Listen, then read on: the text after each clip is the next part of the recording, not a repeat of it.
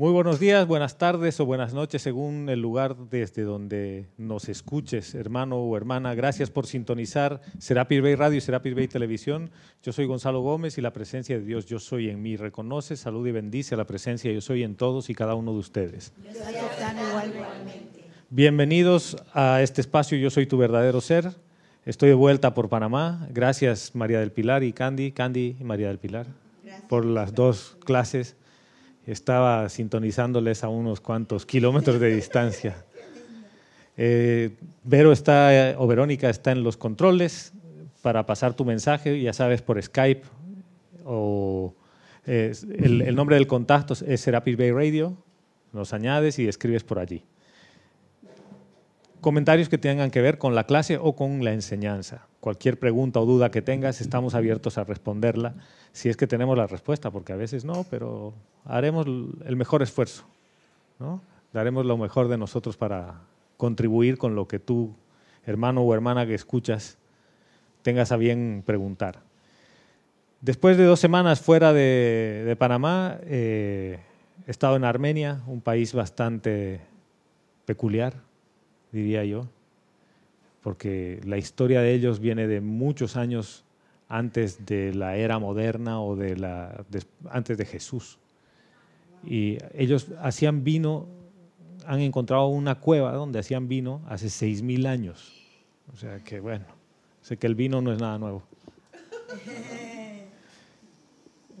Vero está en los controles. Eh, ¿Qué me olvido de mensajes de este mes que tenemos? La otra semana tenemos transmisión de la llama de la llama de la ascensión y Serapis Movie. O sea que tendremos eh, Rock One de Star Wars. Gracias. Pero el próximo domingo es las dos cosas. Sí. Oh, wow. Bueno, lo que sucedió que Kira no quiso hacerlo este, este domingo el, porque estaba el Serapis Movie. Sí, sí, sí, se postergó para el siguiente. Gracias, Roberto. Han estado hablando del miedo. Sí. Sí. El miedo. Y entonces el miedo es malo, pues. No. ¿Por qué no? Eh, porque yo lo miro como una alarma. Y si tú lo ves como una oportunidad, ahí está la oportunidad para hacer algo. O te quedas estancado o hace algo. Generalmente la gente que se enfrenta al primer enemigo a vencer, que es el miedo, se da cuenta que el miedo no existe y que era una barrera por lo general mental. Y fíjense que el miedo, y yo pensaba esto mientras ustedes daban la clase, por ley eterna de la vida, lo que piensas y sientes, eso traes a la forma. Pero ¿qué es traer a la forma? ¿Qué pasa cuando tú tienes miedo de algo? Ustedes se han dado cuenta que hay gente que escucha lo que quiere escuchar cuando alguien habla algo. ¿Sí? ¿Han visto ese tipo de experimentos? No, yo lo, yo, yo lo he experimentado por mí misma. A veces alguien está hablando y yo entiendo la cosa de otra manera, lo que yo quiero entender de lo que está diciendo. Miren, yo he estado, tomé un curso donde decía el, el mundo de las percepciones. Entonces te ponen un audio para que escuches y dice, ¿ya? Vuelve. Dice, ¿qué es lo que usted ha escuchado? Bueno, Vero se ríe porque puede ser un gas, pero no era un gas. ¿Has visto? ¿Has visto? ¿Has visto? Yo, sé lo que piensa. Después te ponen la imagen de una persona con la boca haciendo y después acercan un poquito más y escuchas que estaba diciendo fa. Y te dicen, ¿en quién confías? ¿En lo que has escuchado? ¿En lo que tus ojos han visto? ¿En lo que tu cabeza piensa que has escuchado? Y después acercan más y estaba diciendo otra cosa, ni fa, ni f, ni nada. Simple y llanamente estaba hablando en otro idioma. Entonces, ese ejercicio lo hacen una y otra vez para demostrarte que te dice papá, ¿no? Y tú escuchas papá. Dices, estoy seguro Me ponen al polígrafo, yo he escuchado papá, no he escuchado otra cosa. Y van haciendo el mismo ejercicio, acercan y el tipo dijo mamá. Dice, pero ¿por qué yo escuché papá? Porque eso lo oír. Ah, porque era lo que yo quería oír. Y ya cuando acercan y le ponen más audio y todo, clarito dijo mamá, pero cuando tú le ves ya los labios decía mamá, no decía papá. Pero es muy parecido, ¿no? Entonces, este ejercicio dura como media hora. Todo para demostrarte que lo que tú escuchas, lo que tú percibes, toma como base lo que tienes en tu conciencia. ¿Ya? Y esto tiene que ver mucho con el miedo. Porque lo que está en tu conciencia es lo que te hace percibir eso llamado miedo. Que eso llamado miedo está en tu conciencia, no está afuera. ¿Cuántos de ustedes han visto a un dementor? ¿Saben qué es lo que es un dementor, no? ¿No han visto Harry Potter? Harry Potter es como fantasmas negros, ah, los dementores. ¿Cuántos han visto uno? Es como una entidad. Sí, como un fantasma. Ah, ¿Cuántos han visto uno? No, no. ¿Cuántos hemos visto uno? En la película. En la película. ¿Y así en la calle? Y a veces uno dice, ay, aquí la energía no me gusta, ay, me deja los fríos, yo no voy a caminar por esta calle oscura. ¿Dónde está el concepto de que en la calle oscura te puede pasar algo malo? En mi cabeza. En tu mente. Entonces, si vamos por, ese, por esa misma vía, volvemos a un mundo mental que lo que quiere es controlar la corriente de vida mediante el miedo. Eh, González, y cuando hablan de los magos negros, los magos controlan ahí la energía. Es alguien que decide con un conocimiento un poco mayor del manejo de energía hacer algo discordante. ¿Lo ven? la energía al revés. sí, pero cada vez que tú insultas a alguien, ¿no eres un mago negro? Cada vez que cualquiera de nosotros que tiene un conocimiento un poco mayor sobre el manejo de energía y haces algo discordante, ¿no eres un mago negro?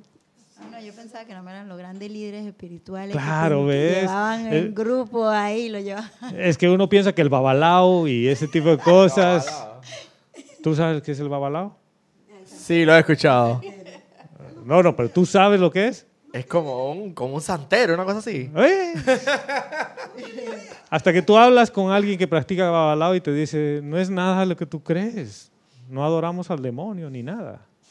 Es como los Rosacruz también, que tienen, a veces mucha gente tiene mal concepto, igual que los metafísicos también mucha gente tiene mal concepto de ellos. ¿Qué es eso? Falta de conocimiento. en otras palabras, es falta de iluminación, hermano. Ah. Entonces, ¿Qué ocurre cada vez que tú sientes temor por algo? Lo primero es, te quedas paralizado como el venado encandilado. Pero cuando caes en la cuenta de que no hay nada por lo cual estar atemorizado, no asustado, atemorizado, vuelves en sí, dices después de todo, ahí no hay nada malo. ¿O sí? Y, y les pongo otra cosa. Mucho hablamos de la luz, ¿no?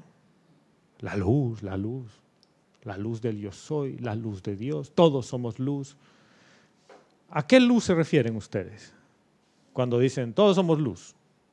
¿A esta? ¿Que la apago y la enciendo? Esa no. ¿A cuál? Eh, la, luz es, es la, por ejemplo, el confort que tú vas a manifestar en una experiencia, la armonía, el amor, la iluminación, lo que tú vas a manifestar en perfección, esa es la luz y se puede ver con los ojos físicos? No, se siente. Se siente la vibración. La vibración. Ajá. ¿Y entonces de qué luz estamos hablando? La luz de la presencia manifiesta en toda parte. Pero yo que sepa, todo es luz. Todo es luz. Todo es luz. Solo que algunas vibran a una rata vibratoria más lenta Solo que, que en el mundo de la forma para que tú puedas interactuar con un medio aparentemente más palpable, se le baja la vibración, pero es el mundo de la forma. Pero el mundo de la forma es lo creado. Quiere decir que hay un creador por detrás. Pero vayamos otra vez, le bajas la, velocidad de vibración y por eso entonces deja de ser luz. No. Oh.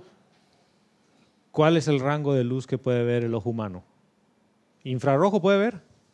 ¿Ultravioleta puede ver? En, un poquito por encima del infrarrojo y un poquito por debajo del ultravioleta, eso es lo que podemos ver y distinguir como colores. Pero no quiere decir que por debajo del infrarrojo o por encima del ultravioleta no hay luz. Sí hay luz. Pero tus ojos físicos no lo pueden ver. No lo pueden ver. Y este tema es el que nos lleva a guerras porque hablamos del miedo y de entidades que en teoría existen y son destructivas y muy malas y me van a hacer algo. Pero por lo general, ¿a qué es lo que uno le tiene temor o miedo? ¿Qué es lo que más temor te da, Candy? A mí, lo que más temor me daba era la, apariencia muerte y, y, a enfrentarme a lo desconocido, lo que no, no tengo esa experiencia de que por ejemplo, yo quiero algo y tengo que hacer algo y me da miedo enfrentarlo, pero de todo modo yo me lanzo. ¿Y por qué hay gente que no tiene miedo a morir? Porque sé que quieren morir, pues. Estoy de acuerdo. Hay gente que sí se quiere morir. Ay, Dios. Porque yo lo escuché. Hay gente que se quiere morir y que dice, yo estoy esperando que venga y la muerte me lleve. ¿Y la muerte cómo es? negra, con una hoz, ¿no? ¿O no? Y hay otra gente que también piensa que es el descanso eterno. Y cuando te aparece Helen Mirren y dice soy la muerte, dices, no, tú no puedes ser la muerte. o sea, es así, ¿no? Entonces, yo antes de, de pensar en esta clase, he estado buscando mucho en la enseñanza el tema del miedo, para ver dónde está. Y está en muy pocos lugares. Porque cuanta más atención le pongas al miedo,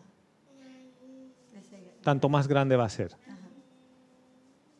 Entonces, ¿a quién deberías ponerle tu atención? ¿Y cómo haces para no poner tu atención en el miedo y poner tu atención en otro lugar? Ibas a decir algo, Salomé. Yo iba a contar un chiste. Ah, dale pues. Mira, por cierto, voy a hacer un paréntesis. Salomé está de vuelta con nosotros. Bienvenida, hermana. Y eh, ayer era cumpleaños de Edith, que le mandamos saludos y bendiciones. Andrés y Rachel y todos bienvenidos igual. Eh, ¿Y qué más tenía que decir en este paréntesis? Ahí todo el apoyo a nuestros hermanos en Nicaragua. Todo el amor. Y yo soy decretando el gobierno en paz y armonía en ese país. Ahora sí, hermana. Bueno, había un matrimonio en una casa y entonces el, la esposa estaba en la cocina y de pronto el, el hombre estaba en la sala leyendo el periódico y de pronto tocan la puerta y el hombre abre la puerta y aparece la muerte. Eh, y el hombre le dice, María, te buscan.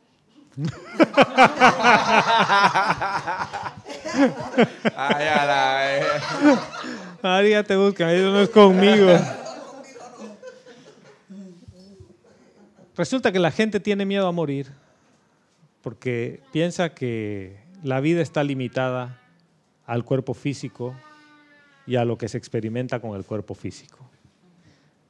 Pero cuando tú de verdad aprecias la vida y sabes que la vida va más allá, sí comprendes algo, que esta experiencia es única y que cuanto más tiempo puedas estar aquí para desarrollarte, tanto mejor. Pero si te llama y el Mahachohan te, te dice, ese fue tu último aliento, no te vas luchando, ni te vas atemorizado por lo que va a pasar. Pero sí hay gente que se quiere morir y que no tiene miedo a morir, porque en realidad está resignado y no valora la vida. Y hay muchos que no valoran la vida. Porque la ven como un escape a la situación. No, porque llega un punto en el que nada los motiva ¿Alguna vez unos- ustedes se han preguntado, yo por qué me despierto todas las mañanas? ¿Cuál es mi intención del día? Y he estado las dos semanas haciendo un ejercicio, justamente preparando esto del taller que habíamos hablado, pensando en cuál es tu intención del día. ¿Por qué te levantas ese día? ¿Qué es lo que quieres lograr ese día? Por lo general uno está en piloto automático, ¿no? Ah, Yo soy, yo soy, yo soy. Ya, ¿sí? Así, te estiras. Ese es Salomé. No, no, todos, sí. Haces tú. Yo, yo hago, mis, hago mis estiramientos aquí porque resulta que estos flexores de aquí, cuando los estiras, hacen bien a los intestinos. Entonces, bueno, así ya. Y desayuno, ¿no? Te bañas y te vas a trabajar y a hacer tus ocupaciones diarias. Y has hecho todo. Amada presencia yo soy. Asume todo el mando y control de este día. Que sea en perfección. Sí, que sea en perfección, ¿qué? ¿Qué es la perfección? Que todo te salga bien. Que todo salga como yo, chiquitito, quiero. No es como tú, padre, quieres. Y si la cosa está medio difícil, le dices, ¿qué pasó? Pues acaso no estás tú al mando. ¿Ven hacia dónde voy con esto? Entonces, ¿cuál es tu intención del día? Debería ser que se haga la voluntad de Dios. Pero ponlo más claro, hermano. que ¿Por qué toda- nos que gusta toda- todo ambiguo? ¿Por qué nos gusta todo tan general, Ok. tan libresco? Lo voy a ¿Qué poner es un la voluntad más de Dios? material. Que todo, que todo en este día, Padre Todopoderoso, se me dé siempre, en cada oportunidad, la, la, la, la, la- la oportunidad precisamente, valga la redundancia, de tenerte, de verte más en mí. O sea, que esa oportunidad me dé... Era. Todo lo que has dicho. Que se me dé la oportunidad. Que yo te vea en lados. cada Espérate, espérate, espérate. No, además empezando. Que se me dé. Ya la tiene. Ya, a, a mí, Padre, dame todo porque yo me lo merezco todo. ¿Ya? Espérate, esto, esto tiene que ver con el miedo. El ser humano tiene miedo a ser exitoso. El ser humano tiene miedo a ser feliz. Tiene miedo a ser libre. Ese es el miedo. Uno tiene miedo a ser feliz. ¿Tú te imaginas qué pasaría si eres exitoso mañana? Y si todas las cosas te salen bien, ¿qué vas a hacer? ¿Tú te imaginas? Mañana sana, hermano. Así, los huesos súper fuertes. ¿Qué vas a hacer? ¿De qué te vas a quejar después? Yo hablo de por mí. Si después se resuelve el problema estomacal, ¿de qué me voy a quejar? ¿A qué voy a jugar a ser víctima entonces? a que mi hija está lejos porque está en la universidad y, ay, estoy separado de Vero cuando viajo. Entonces, ¿dónde está el tema? Ese es el miedo a vencer. El miedo a vencer es saberte que tú no solo puedes, sino que tienes derecho a ser feliz. A eso has venido aquí. No me vengan con ese cuento de que, ay, sí, porque la ascensión, porque yo quiero ascender. Miserablemente, pero quiero ascender, porque me quiero ir de este plano. No, espérate. Aquí nadie asciende miserablemente. Aquí la única forma de ascender es feliz, es en gozo y en libertad. Y a eso le tengo miedo.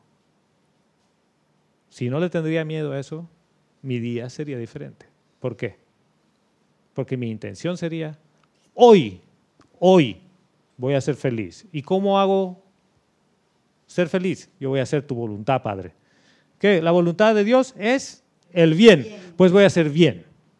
Con mi conciencia actual, doquiera que yo vaya, vela porque yo haga el bien.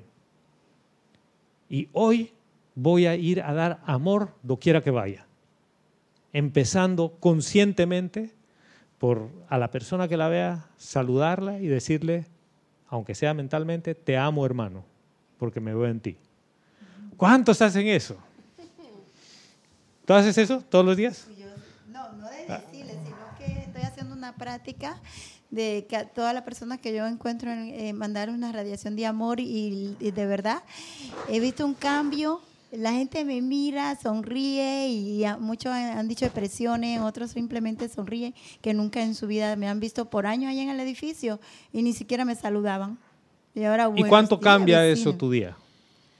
Todo, porque me- todo el día siento una gran livia- liviandad y donde quiera que yo voy, yo soy aquí, yo soy allá. ¿Y cuánto le has pedido a la presencia de decirle, amada presencia, dame tu amor para que yo pueda dar, dame esto para que yo pueda dar? ¿Qué es lo, ¿Cuál es a el cambio? A manifestarlo así de una forma natural.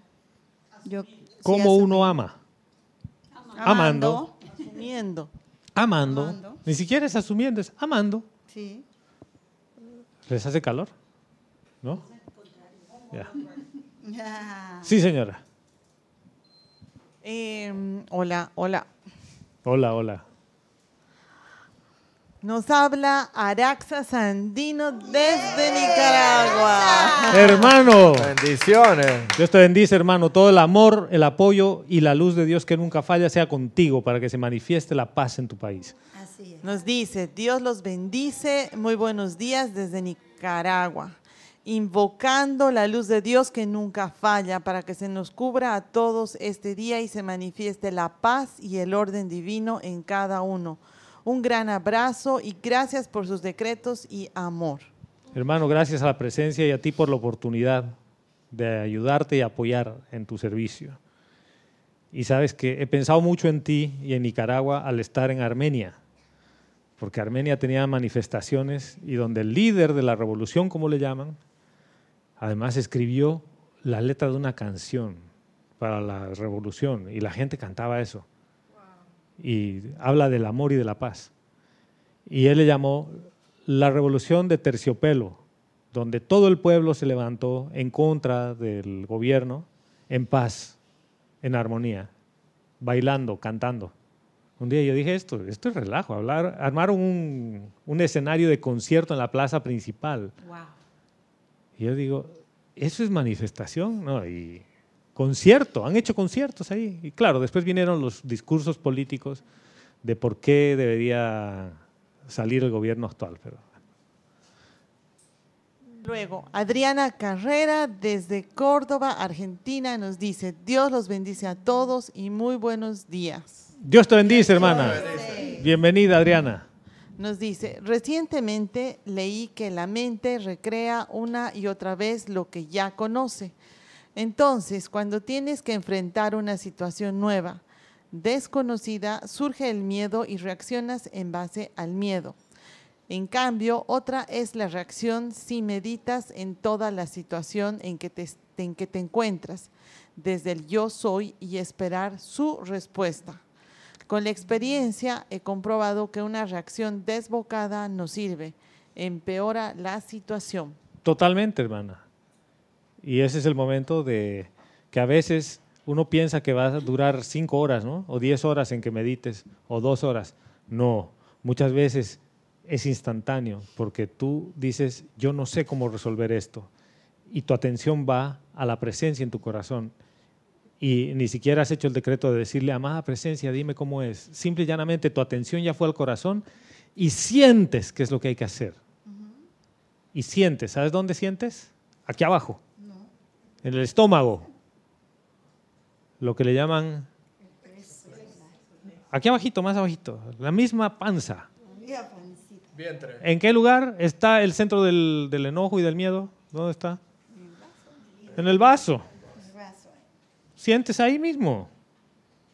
Se ilumina esa parte. Solo que no estamos atentos a qué es lo que pasa.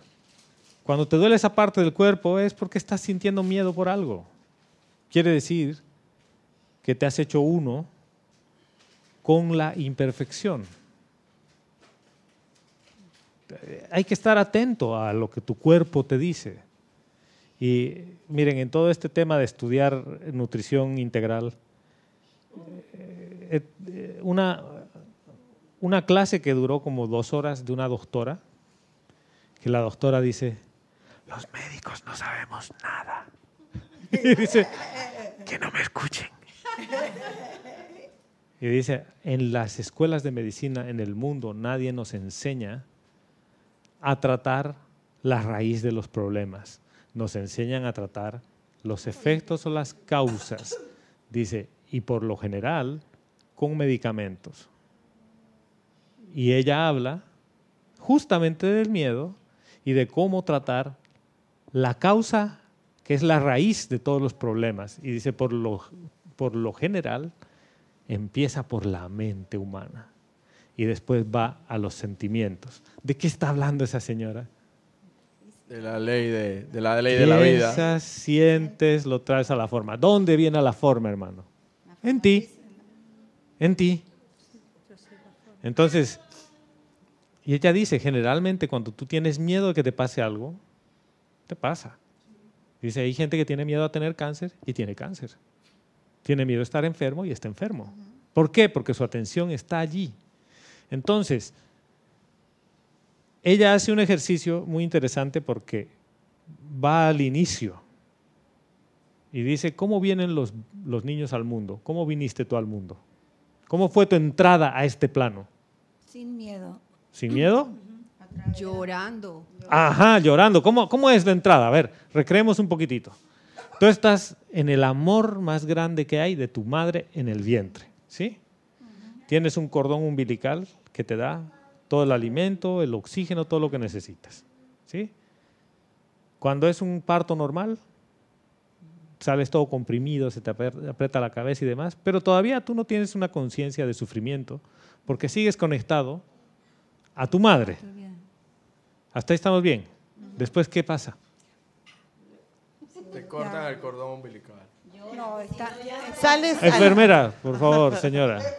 El llanto instantáneo de una vez hace que, ah, ¿Sí? No, yo, yo creo que Aquí la hija del, del doctor ginecólogo. Sales a- y cambia tu, primero cambia eh, la temperatura, Ya. porque de, de un calor de 36 grados sales a, Bueno, a 10 grados, porque generalmente todo es frío en el hospital, ¿no? Cambias de escenario, pues. cambias de escenario. Y dice, la doctora esta dice, ¿qué es lo primero que pasa? ¿Y por qué empezamos con el tema del miedo? Porque tu llegada aquí, todos están vestidos como si fueran fantasmas, ¿no? O sea, como si, si lo que va a venir y va a salir de esa barriga es un extraterrestre. ¿Sí? No, no es un ser humano. Porque hay que desinfectar y hay que ponerle yodo y una serie de cosas a la mujer por si se infecta el bebé que está en un medio estéril. ¿Ya? y la tratan como si fuera una cirugía. Dice, una cirugía donde tú vas a invadir el cuerpo es diferente a como nace un bebé. Dice, ¿qué otro mamífero se disfraza para recibir a sus crías? Ninguno, ¿no? Y resulta que las bacterias que tienes al atravesar el, el conducto vaginal de la madre, y es más, el bebé sale así y da la vuelta y la boca y la cara toca toda la parte del cuello de la vagina y de la vagina para que se impregne de bacterias. Porque esa es parte fundamental del desarrollo de tu sistema inmunológico. O sea, está, esto está tan bien diseñado que el ser humano tiene miedo. Entonces, como tiene miedo, le pone yodo, le pone todo, sale y ¿qué es lo que te hacen? Te agarran y una palmada en el trasero. ¡Pum! ¡Guau! Entonces, como estás ya llorando lo suficiente, ¡sa! cortan el cordón umbilical. ¿Cuál es pero la entrada en que- este plano? Hay unos que lloran rápido sin que le estén dando nalgada. Ya. Solos. Sí, Salomé. Dice, pero, pero, ah, dice, pero. No, es que lo que tú estás diciendo es la forma que no es natural de nacer y por lo tanto nos, nos, eh, nos programan el miedo, porque todo lo que estás haciendo no debes hacerlo. Pero, el yo vi- 80% de los niños Sí, vienen así, Pero yo vine a hacer a mi nieto en mi casa, con una partera. No ¿O con no? el papá de Ramiro, que es un ginecólogo. Ya. Bueno, el cuento es que el niño salió normal, él nunca hizo nada, él no tra- el doctor no tocó a mi hija, el bebé salió luchando y yo lo vi cuando él salió del, salió de- de- de- del vientre, él empezó a desplazarse como un comando por el, por el abdomen de mi hija, así a desplazarse, a desplazarse para llegar a sus pechos. Él no estaba llorando, nadie lo tocó, nadie lo agredió. Y ni le ¿ah? cortaron el no cordón cortó umbilical. el cordón Que esa es la nueva que Empezó a tendencia. disminuir el flujo de sangre. Cuando el cordón ya se adelgazó lo suficiente, yo se lo corté. Y me dijo, él va a ser diferente a los otros niños que nacen, como tú lo acabas Exactamente. de escribir. Entonces, ¿por qué estamos así, con miedo? Porque vivimos en una forma que no es natural. Entonces la doctora esta explica ese nacimiento y dice, cuando nace el bebé, lo ponen a que siga sintiendo el corazón de la madre en el pecho, el cordón umbilical va a dejar de trabajar cuando él haga la transición natural a respirar. Así es, yo ¿Ya? lo vi eso. Y es natural. Ahí hay cero trauma. Dice, ¿dónde empiezan todos los problemas de los seres humanos? En el nacimiento, en el parto y la programación que uno habla de que mis padres me han dicho. No, en realidad tu programación empieza cuando naciste, cuando te dieron uno en el trasero. Que, ¿Cuál es tu lectura de eso? No eres bienvenido en este mundo. O sea, vienes a este mundo, sufra desde el día uno. ¡Pah! Y lo pongo en una plancha fría y lo examino y lo... no que Entonces, hacerlo. Pero, o sea, ¿por qué hacen eso? Porque es el miedo a que el niño no respire, Es que a es el niño se- miedo. que se absorbe, se coma el, el- Es que es muera. falta de fe en que la vida va a funcionar. Es, es un tema que cuando yo veía esta clase decía esta doctora, y ella dice, ella ha empezado hace muchos años en Estados Unidos y este movimiento que es la técnica que hace el papá de Ramiro y que muchos están en contra de esas técnicas, porque dicen el bebé se va a aspirar y le va a entrar. Dicen, no, no le va a entrar nada, porque todavía sigue respirando por el cordón. Dice, vean cómo nacen los animales. Son mamíferos igual. Al final, y en otro curso dice, lo que pasa es que nos hemos, nos creemos tanto como seres humanos que no queremos decir que mo- somos homo sapiens, que somos muy parecidos al mono, por no decir somos monos. Sabemos hablar, pero después comemos parecido. O sea, somos un animal que nos hemos domesticado. ¿Y a- cuál es el tema? ¿Y por qué les llevo en este, tema, en, en este viajecito?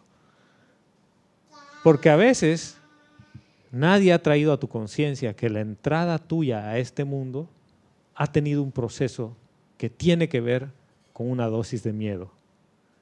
Y tú estás sacando el miedo de lo que tu conciencia tiene de adulto, pero te toca ir a ese momento de tu nacimiento, a ese momento del parto, y aplicar la ley del perdón y la llama violeta, ahí. ¿Por qué? Porque esa fue tu entrada, ahí te programaron. El origen del miedo empezó contigo ahí. ¿Por qué? Porque dices, yo no soy bienvenido en este plano. O sea, imagínate. Cuando eres bienvenido, ¿cómo te reciben, hermano? Feliz. Feliz, ¿no? Y cuando no, Eso sería, lo- bienvenido, eso, eso sería eh, eh, esto, Gonzalo, lo equivalente de que, que, de que Alejandra, que cumple 15 años, y le da una bofetada al papá y que Ramiro y que ¡pau! ¡Pilla tus 15 años! a O cualquiera. que bienvenida a tus 15 años. O sea, es absurdo. O le da una patada en el trasero al buen panameño. Llegas, Y que, sí. co- o sea, coge pilla a tus 15 años. Es algo ¿Qué es, parecido. qué es lo que tú vas a hacer cuando tú crezcas? Repetir. Repetir lo que has aprendido, Exacto. el patrón. O sea que vamos a estar en un círculo vicioso Sí, que se llama samsara. ¿Lo ves? sí. Pero la supuesta civilización que nosotros vivimos eh, trae este miedo, pero los indígenas No, no. no. Ellos, lo- los bebés nacen en el río, los bebés nacen en la casa, ellos están en, más, en, en armonía con, con los elementales. ¿Y cuántas enfermedades tienen los, los indígenas así parecidas a estas? Ni de diarrea, ni de nada. o sea, Y, les da psoriasis no y les da... Ni estrés tampoco. No. ¿ah? Entonces, eh, no es Porque que el todo- cuerpo tiene dos modos. ¿Ya? Dos modos de trabajar. Tu cuerpo y tu sistema nervioso y tu sistema inmunológico y todo. Tienen dos modos. Supervivencia y no supervivencia. Que en inglés le llaman fight or flight. ¿no? ¿En modo de vuelo o modo de pelea? ¿Qué pasa cuando tú estás en modo de supervivencia? Estoy estresado. Tu cuerpo segrega hormonas de estrés. Claro. ¿Por qué? Porque estás ante una amenaza. Sí, Y quiere decir que tengo que sobrevivir. En otras palabras, tengo miedo. tengo miedo. Tengo miedo. Estoy a la defensiva, Tengo constantemente. miedo. Eso pasaba cuando teníamos que buscar nuestros alimentos y ñácate el tigre estaba ahí. Claro. Entonces tú decías, o yo salgo volando o me convierto en la comida de este señor. ¿No? Y tú corrías, hermano, porque estabas en peligro. Entonces el miedo era el mecanismo mediante el cual tú ponías en, en funcionamiento tu sistema de autodefensa. O sea que el miedo no es para nada malo. Y salías disparado, así, si no morías de ñoqui. ¿Sabes qué es ñoqui, no? Y ñoqui se lo comió el tigre.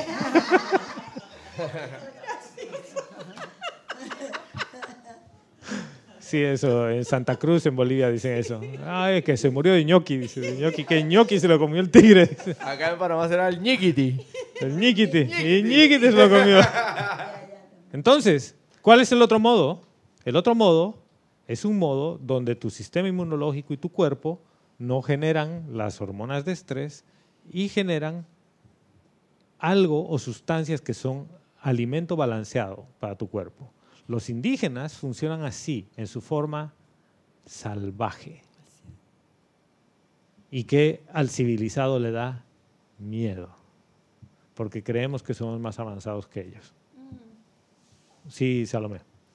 Entonces hay, hay dos tipos de miedo, yo podría decir eh, estrés. Si, si, si nos encontramos en el escenario de que puedo ser comido por el tigre, yo estoy cazando, ya, ese miedo es bueno. ¿Pero es temporal? Estoy en- exacto, estoy en ¿Es alerta. temporal? Que podría ser el estrés bueno en esta sociedad eh, incivilizada que vivimos, porque de civilizado creo que no somos tanto. Eh, cuando tenemos un trabajo, cuando tenemos una actividad, tenemos este tipo de estrés, es bueno, bueno, me voy a levantar temprano porque tengo que tener tal actividad. No y es bueno. perfecto. No, no es bueno. ¿Por qué no es bueno? Pero el ¿O estrés, no? Porque estoy en alerta, estoy, tengo- El estrés solamente es cuando estás en riesgo de. La pregunta es, levantarte temprano, ¿estás en riesgo de algo? Sí, en riesgo de que me despidan Claro, del que trabajo. llegue tarde. o Ah, sea, tengo un- entonces- Un, tipo de estrés, pero que No. yo digo es bueno. ¿Cuál es la diferencia si yo te digo, Salomé, mañana a las 5 de la mañana yoga en el parque? ¿Tú te levantas estresada? Ah, no. ¿Pero por qué no, hermana? Porque va feliz a hacer Porque Ah. es mi actividad. y está bien. Es lo que te gusta hacer. Entonces, si a ti te gusta ir a tu trabajo porque amas tu trabajo, ¿cuánto estrés tienes para levantarte en la mañana? No, no lo tengo. No tienes ningún estrés, ¿ves? El Pero estrés... tengo una actitud distinta porque sé que tengo que hacer algo. a- tendría a, Es que- a no hacer nada. es O que ahí sea, viene. ¿Qué voy a hacer con mi tiempo? No Ahí viene el trabajo. tema. No tengo, dices, tengo que hacer algo o no tengo que hacer nada o no tengo trabajo, pero espérate. La intención del día es, tengas trabajo o no. La intención de la mañana es, yo qué quiero hacer hoy con el regalo de vida de hoy, del presente. Si me levanto estresado, ya vamos mal. Porque lo que haga lo voy a hacer con miedo. Fíjate, o sea, mi- mira, mira la implicación de algo tan insignificante. El día va a ser con miedo. Es porque la palabra trabajo Sí, ya. No, es pero- lo que hace que nosotros... Sí, pero igual digamos que mi ocupación, ¿qué empleo, lo que tú le llames, porque le puedes no cambiar, lo puedes rebautizar, pero lo que pasa es, ¿qué te, qué te genera? Fíjate que tu ocupación es la fuente de amor.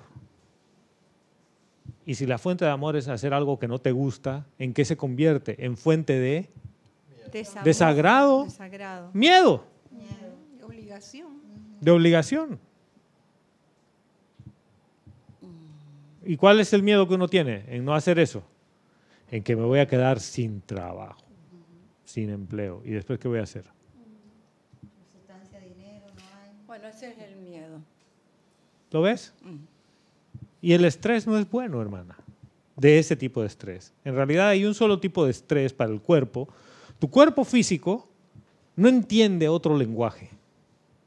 El cerebro dice, entramos en modo vuelo, sistema parasimpático, sistema inmunológico, todo baja. Y el físico, que es tu vehículo más denso, funciona de una manera. ¿ya? Y está dispuesto a dar amor por los centros energéticos, porque no está en modo de cuidarse. Empieza a segregar estrés cuando el cerebro dice, peligro, peligro, peligro. ¿Peligro qué?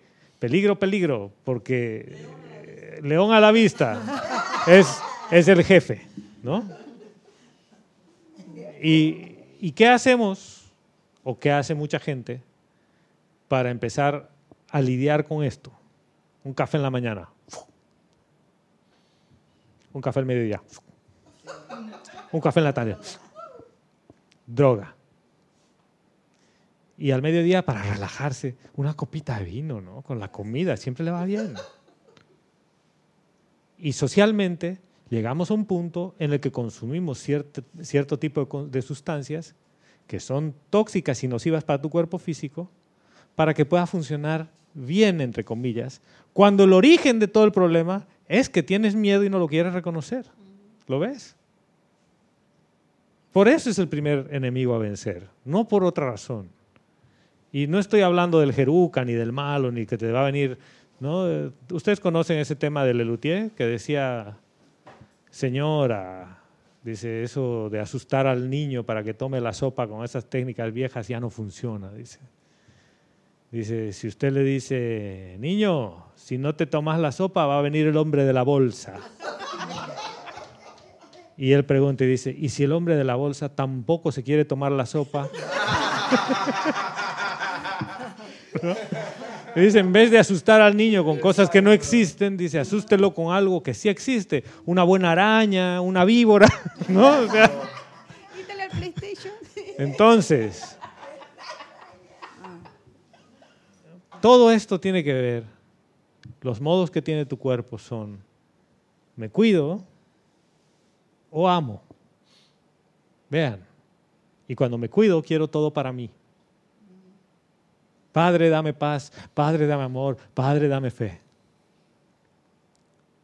Y cuando cambio el modo, yo soy la paz, yo soy el amor, yo soy la fe. ¿Dónde viene el switch? Que necesitas que tu cuerpo empiece a experimentar, tu cuerpo físico empiece a experimentar el vivir sin miedo. ¿Dónde y cómo se hace eso?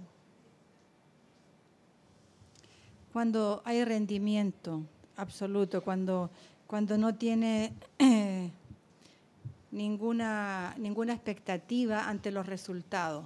¿Ya? Eh, que te da lo mismo sin que te dé, sin ser egoísta ni nada, pero que te, que te dé lo mismo, o sea, lo que vaya a pasar. Cuando, En realidad no es que te da lo mismo, es que tú confías en Dios y en la gracia divina y sabes que todo lo que va a venir a tu vida es perfecto. claro, aunque sea Y le dices, Padre, yo sé que todo lo que venga hoy es perfecto, Sí. pero yo voy a dar lo mejor de mí. No lo Sí. mejor del miedo, yo voy a dar lo mejor de mí para mi día. Entonces, si yo trabajo así como Andrés, haciendo estas cosas hermosas, dice, y está arreglando una pared y se le cae la pared, dice, Padre, gracias por mostrarme que había un error por detrás porque hice algo mal, se cayó. ¿no? Exacto. Entonces lo corrijo. No está, carajo, ¿por qué se cae esta pinche pared? Yo tenía que entregarla mañana. ¿Eh? Cuando no hay frustración, ¿Qué pasa cuando empiezas con esa actitud? Estás en modo estrés. exacto. El modo del estrés es miedo. ¿Por qué la enfermedad número uno de esta era es el estrés? Porque nos educamos con miedo. Al punto que creemos que hay estrés que es bueno. Es bueno estar de vez en cuando así estresadito. No, no lo es, Sí, hermana. porque hay personas que dicen que cuando están estresadas andan más rápido. Sí, no lo es. O sea que tienes No que, tienes que funcionar bajo presión. Bajo presión. ¿Y qué es funcionar bajo presión? Que en realidad lo que estoy haciendo no me gusta. No me gusta hacer lo que estoy haciendo.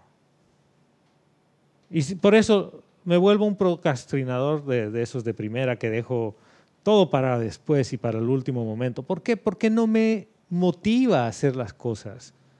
Entonces, antes de nada, sería bueno que hagas un alto en tu camino y te preguntes, ¿qué me gusta? ¿Qué me motiva a hacer? Porque uno dice, yo hago las cosas por mis hijos, por mi esposo, por mi esposa. Yo, yo, he estado ahí. Yo he estado ahí. Ah, sí, entonces tú quieres ser la víctima. Yo me he sacrificado por ustedes. Voy a echar la mano del patrón. ¿no? Sí, claro. Don Corleone, ¿no? Soy el padrino. Y cuando crezcan, tú me debes tu educación. y me vas a mantener. Y ahí viene el sufrimiento. Desde, desde el principio. Cuando tú haces algo porque quieres hacerlo, ¿por quién lo haces? Cuando tú vas a tu oficina, hermano, ¿por quién vas a la oficina? No quiero responder, dice. Esa pregunta no la voy a responder. Roberto dice por la quincena. Por la quincena. Señor juez, me, señor juez, me abstengo de responder esa pregunta. Señor abogado, anotado en los libros. Al lugar, al lugar. Al lugar la. Fíjense que todo esto funciona de una manera muy interesante porque todo tiene una solución. Y la solución tiene que ver con la ley del perdón. Y la ley del perdón es una de las características del fuego violeta que nos trae el Maestro Ascendido Saint Germain. Entonces, si el miedo es el primer enemigo a vencer, ¿qué herramienta tengo? la llama violeta. Ahí sí tengo. La misericordia. La llama violeta, la misericordia. Pero la misericordia, ¿qué es? Es más bondad de lo que la justicia requiere. Ah, oh, Pero eso es genial. Eso es genial porque yo tengo que dar todo. Pero yo no puedo dar todo y no puedo volverme misericordioso con estrés, con miedo. No puedo. Eso sería lo mismo que, exacto, de que dar amor con miedo. O sea, eso, eso es incongruente, es improcedente. ¿Tú, te imaginas estar con tu pareja estresado o estresada? Dije, dije, voy a hacerle el amor y todo temeroso. Entonces sería, no, no vamos a hacer el amor, ah, vamos a hacer el estrés. o sea, chuta. Vamos, a hacer el estrés. ¿Tú te estrés? Y el amor no se hace. ¿Viste? El amor no se hace. No. Se, se, le llama esto a la relación íntima, que la gente tiene temor a hablar, ¿no? Pero en realidad es cuando menos estrés sientes, ¿no? Exacto. Porque estás en un modo distinto, estás en un modo que quieres Ser. compartir, hacerte uno. Fíjense, si estás estresado, por lo menos cuando tú vas la gente que tiene disfunción eréctil, lo primero que le dicen, señor, usted está estresado. o sea, no va a quedar solo. Está en las seis y media, usted. ¿Ves? No va a quedar solo o sola, divorciado o algo sí. va a pasar ahí. La soledad. Pero es que son cosas que no las queremos hablar y no las queremos ver. Es tan sencillo como eso. ¿Cuál es el problema en que sientas miedo? ¿Hay algún problema? No. No. Es un indicador que te está diciendo, estás en modo de defensa. La pregunta es, ¿de qué te estás defendiendo? ¿Qué te está atacando? ¿Hay algo por lo que tienes que ponerte en modo de supervivencia? No. Y les pregunto a todos los que están aquí, entonces, ¿ustedes no tienen una casa donde dormir? ¿No hay un techo? ¿No comen al menos una vez al día? Entonces, ¿de qué te tienes que defender? ¿Por qué estás en modo de estrés? Ah, es que, ¿qué pasa, hermano? Cuando yo no tengo que ocuparme de mis asuntos, empiezo a ocuparme de los asuntos del resto del mundo. Entonces digo, ay, lo que pasa en Nicaragua, ay, qué terrible, no sabes cómo me... El corazón, en vez de que el corazón es, en vez de emplear la energía en decir eso, haz algo al respecto. Dices, yo mando todo mi amor y, y me apoyo y toda la iluminación que sea requerida a Nicaragua. ¿Cuánto tiempo me ha tomado hacer eso? Segundos. Fíjense que yo no lo puedo hacer si estoy en modo miedo o en modo estrés. Y saben que el 95% de las enfermedades modernas tienen su origen en el estrés. Seguro. La obesidad tiene un origen en el estrés, además de la alimentación pobre Porque la obesidad es miedo absoluto. Es acumulación. Es que como yo no tengo suficiente, empiezo a guardar. Y yo tengo que guardar todo. Y tiene que ver con el miedo. Yo no quiero dar nada. Yo quiero que me den todo. Claro, claro. Entonces me dan todo, me dan todo, todo. Quiero protegerme, entonces me escondo. Tengo miedo. Tengo miedo que me acepten como soy. ¿Y por qué? Porque cuando entré a este mundo, alguien me dijo, ¡pah! Malvenido, nada de bienvenido. Malvenido. Sí. O sea, es como, ¿qué carajo haces aquí? ¿No? ¿A qué viniste? O sea, no te han recibido muy bien. No es el caso de todos, ¿no? Ya eso va cambiando. Pero hay un gran porcentaje, imagínate, otros peor. Nuestro hijo tenía tres vueltas de cordón, entonces como le estaba ajustando el cuello, dice, no, ese no puede nacer normal. Cesárea. Lo sacan, en vez de ponerlo sobre la madre ese instante, o de que haya un contacto, no, hay que ponerlo en una incubadora, a una máquina. ¿Cuál es el mensaje de programación que tiene? La computadora era nuevecita, el disco duro no tenía ni un dato. ¿Cuál es el primer dato que se guarda ahí? El primer documento. Trauma. Experiencia. Experiencia que genera miedo. Entonces, y al sistema hay que meterle algo, ¿no? Pero esto no se hace con una intención de, dañar a nadie. Esto se hace porque tanto ellos como los que están haciendo como los familiares tenemos miedo y no confiamos ni tenemos fe en que las cosas van a marchar bien. Ese es todo el mensaje de este asunto. Si tú confías en Dios Padre Madre, en que las cosas van a darse de la manera perfecta, no tienes miedo. Fíjate que el miedo y el estrés es lo opuesto a la fe. Claro, así es. O sea, es la falta de fe. No, en realidad tú tienes fe en el miedo. ¿O no? Sí. Uno siempre tiene fe en algo. ¿Tienes fe en algo? Sí, sí señora. Tienes un mensaje ahí, mamita. Angélica de Chillán, Chile nos dice, Dios te bendice Gonzalo y a todos. Bendiciones. Dios te bendice Angélica. Llegó el reino angélico, ¿viste?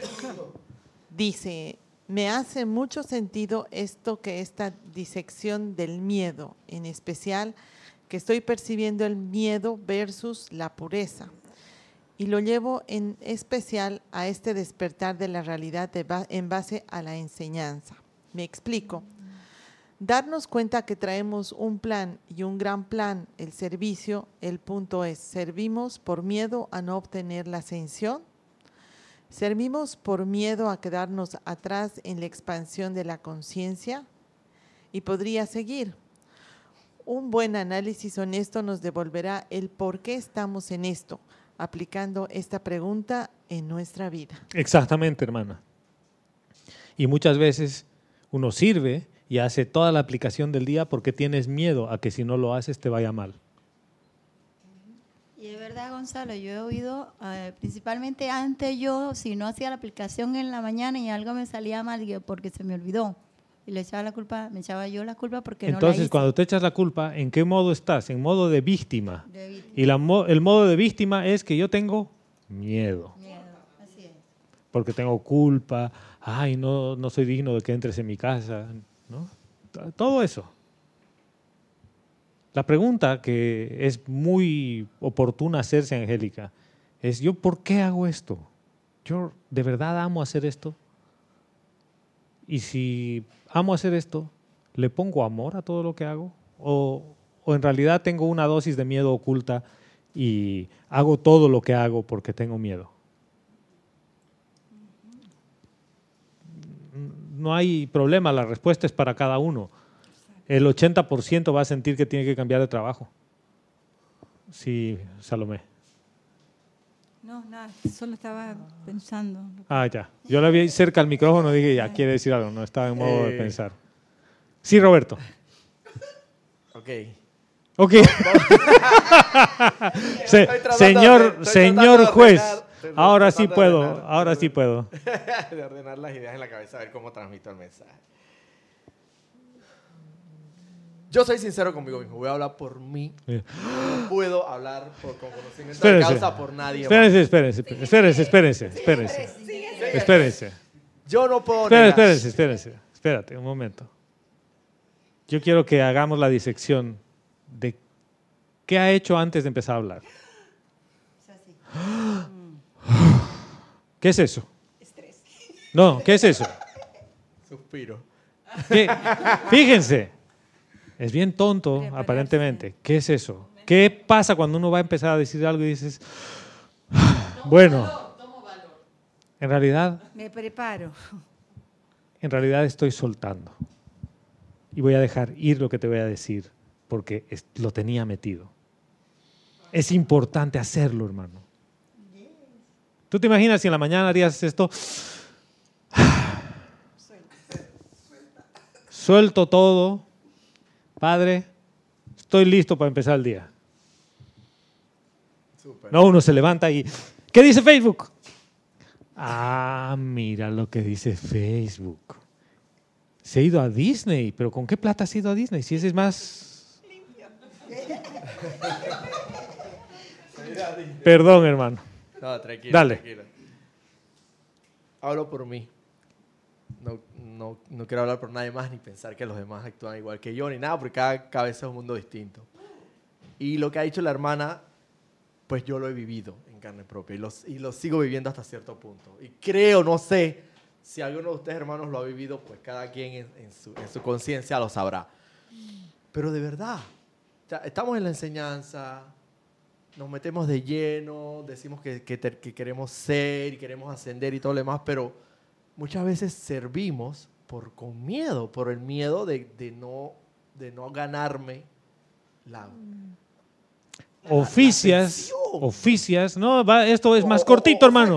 esto es, más, es más humano. Oficias y tienes temor a que si metes la pata te llamen la atención. También. Y después te llamen a capítulo, ¿no? Y te digan, Roberto. Eso, eso, eso, eso. Eh, entonces. Eso, entonces, eh, yo quiero preguntarte a ti, Gonzalo. No sé si, si en un momento determinado de, de toda esta trayectoria que has tenido acá, tú has vivido algo similar y cómo lo le has hecho frente. Mira. ¿Cómo? ¿Cómo una de las cosas. La primera vez que Jorge me habló como duro, digamos, yo le respondí lo que él me estaba preguntando. Y alguna gente me dice, ¿y, por qué le, respondes así a Jorge? Bueno, me ha preguntado algo, yo le respondo. Y yo no tengo temor de ir a hablar con Jorge. Y cuando pasaba algo que nadie quería decir, iba, hermano, ¿tienes un minuto? Sí, ya pasa. Y ha pasado esto. ¡Ah! Pasó eso. Quizá mi preparación ha sido que mi papá, físico, tiene un volumen de voz bastante elevado. Entonces, cuando él hablaba, parecía que te estaba regañando. Cuando te regañaba, no quedaban tímpanos, hermano. Pero yo sí he tenido un tema así como el que tú dices, porque yo tenía programado el karma y yo quería la ascensión porque había que transmutar el karma, porque si no tenía miedo a que el karma me haga algo. Espérate, ¿tú por qué quieres esto? Porque lo amas. Bueno, pues lo primero es aceptar que tú no eres perfecto, hermano. Ninguno aquí lo es. Y ninguno aquí lo va a ser. Porque en este plano tenemos una conciencia humana que has venido a desarrollarla. O sea, ¿qué, ¿qué, tonto sería que yo te exija la perfección hoy día sabiendo que yo no soy perfecto? Lo primero es caer en la cuenta de eso. Lo segundo es caer en la cuenta de que si yo voy a observarte algo o alguien va a observarme algo, es por mi bien.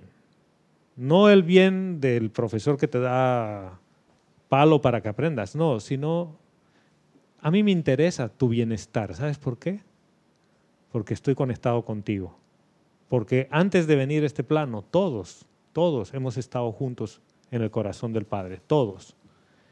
Y eso en inglés le llaman el entanglement, ¿no? Dice, es la conexión del tejido celular. Lo que te pasa a ti me pasa a mí. Y no lo queremos reconocer. Entonces, ¿cómo he vencido esa parte? Que estaba dispuesto a que me manden al carajo. Digo, si hago algo mal y no les gusta, pues me voy. Y te bajas del carajo. Me voy. Y Sí. te bajas del carajo. Y el carajo es ahí arriba en el barco, ¿no? Es lo que más se mueve, ¿no? Te bajas y te vas, hermano. Pero lo necesario es saber que tú tengas claro qué quieres y por qué lo quieres hacer. Y sabes que yo algunas veces he, oficiado con miedo a meter la pata y después he dicho, yo no tengo por qué tener miedo. ¿Por qué? Que no sea yo, Gonzalo humano, el que oficia. Yo soy el canal a través del cual mi verdadero ser puede entrar al mando y control. ¿Y cómo haces eso? Soltándote, hermano, dejándote ir, dejando. Esa es la rendición que hay contigo. Te pones ahí y dices, que salga lo mejor. ¿Qué pasa si lo mejor tuyo de la escala del 1 al 10 es 3? Y la gente dice, ah, fue una cagada, hermano, te has equivocado en la respiración rítmica, no sé qué. Tú en tu conciencia diste lo mejor. La siguiente vez darás cuatro, pero diste lo mejor. Lo diste con amor, sin estrés. Es horrible vivir con miedo y con estrés. Y la única forma es hacerle frente al tema. Yo, por ejemplo, les conté con la cirugía, yo tenía miedo a todo este tema. Ahora, después de más de un año, he caído en la cuenta que no tenía que haberme hecho sacar la vesícula. Entonces en mi cabeza, te lo dije. Ah. ¿Por qué? Porque se podía haber reparado sola. Pero no tenía la conciencia en ese momento. Pero para que se repare sola, tendría que haberle eliminado las fuentes de estrés. En otras palabras, el miedo. Pero no estaba preparado ahí. Ahí tenía miedo. ¿Cuándo te das cuenta que no tiene sentido tener miedo? Cuando entras en comunión con tu llama y te das cuenta que tú eres mucho más que el paquete humano. Y tú te das cuenta que eres mucho más que todo esto porque eres único y el milagro por el que estás aquí. O sea, hay, un propósito por el cual el Dios Padre, Helios y Vesta de este sistema te tiene aquí. Porque hasta el Mahacho Han le ha dicho, oye, yo necesito a Roberto ahí. Y algunos dirán, Roberto. Y Helios y Vesta dice, sí, a Roberto. Y a Raquel y a Candy y a cada uno de ustedes, yo lo necesito ahí. ¿Por qué? Porque mi tapiz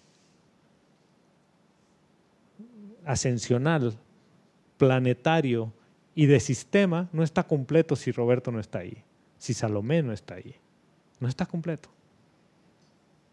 Cuando tú caes en la cuenta de eso, es liberador, porque te das cuenta que tu vida tiene un propósito, que tu vida tiene un sentido, que tú estás aquí porque hay algo superior a ti que te quiere aquí. Si no, créeme, ya no estarías aquí, hermano. Hace rato habrían hecho así un chasquidito de dedos y ¡puf! Y Roberto. Pero ese tema no tiene que entrar a tu cabeza, porque la cabeza te va a poner mil peros. Ese es un tema que se acerta en el corazón. Yo les decía, ¿cómo se hace para controlar esto? Meditando. La meditación, pero la meditación de verdad, la que te lleva a bajar tu sistema nervioso y el sistema parasimpático por debajo del nivel del estrés. Nos hemos acostumbrado tanto a vivir con estrés o vivir con miedo que te parece normal. Te parece normal que tu instructor te pegue un putazo que te hace sentir mal. Te parece normal. Y no está bien, hermano. Porque si estamos en un entorno de amor, yo te puedo hacer las observaciones más grandes, pero siempre desde el corazón, para que mejores. O sea, y, es más, si te las hago, te las hago desde un punto de vista en el cual estamos de corazón a corazón.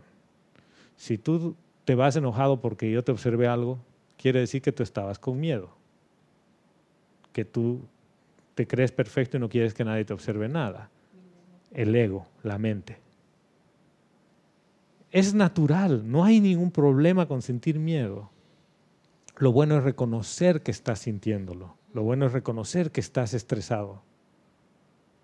O sea, yo ahora en este viaje, una maravilla.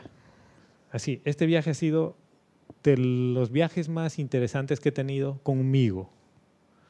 Porque la oficina estaba en el hotel y la oficina están en una misma plaza de estacionamientos, que entras de la Plaza de la República un arco y hay un centro, un centro de negocios a la derecha, el hotel a la izquierda y la oficina así en un triángulo al frente.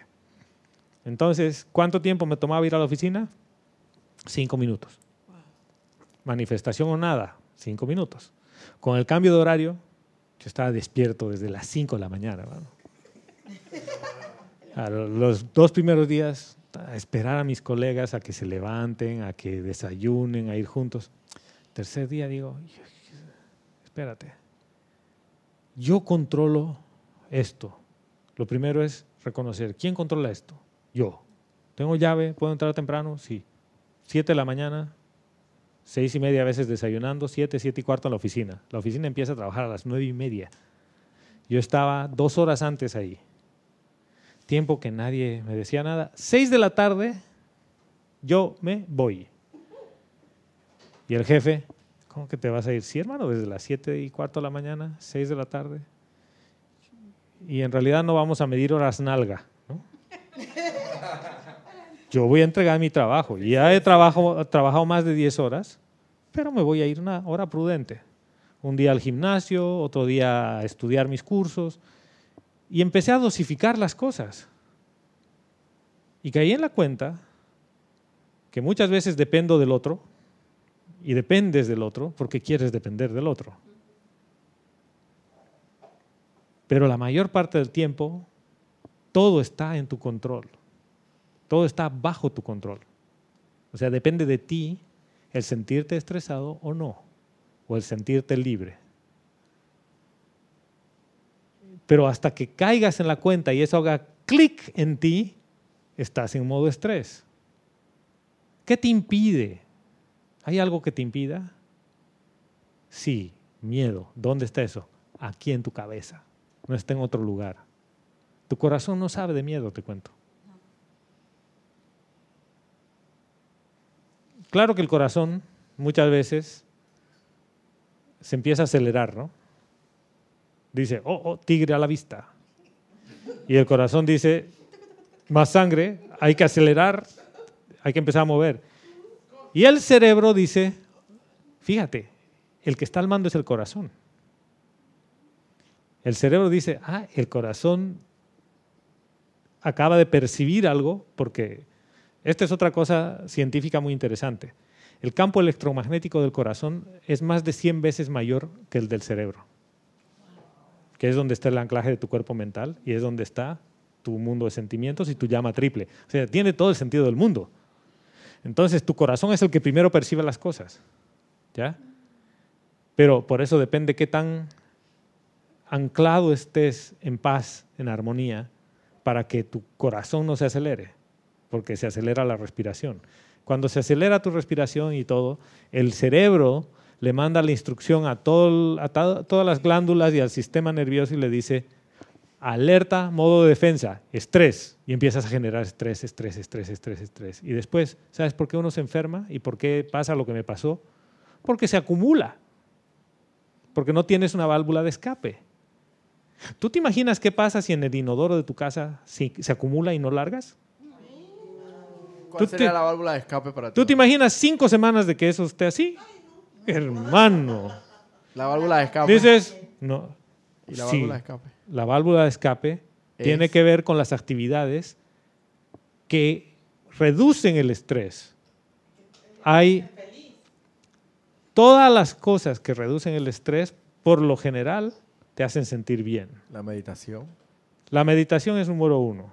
Ejercicio físico, un hobby, yoga, yoga tiene muchas cosas interesantes. Ahí después vamos a, conversar con, Salomé, porque ese es el único, la única disciplina, si quieres verlo así, que hace trabajar dos músculos que tienen un anclaje en la cadera, por dentro.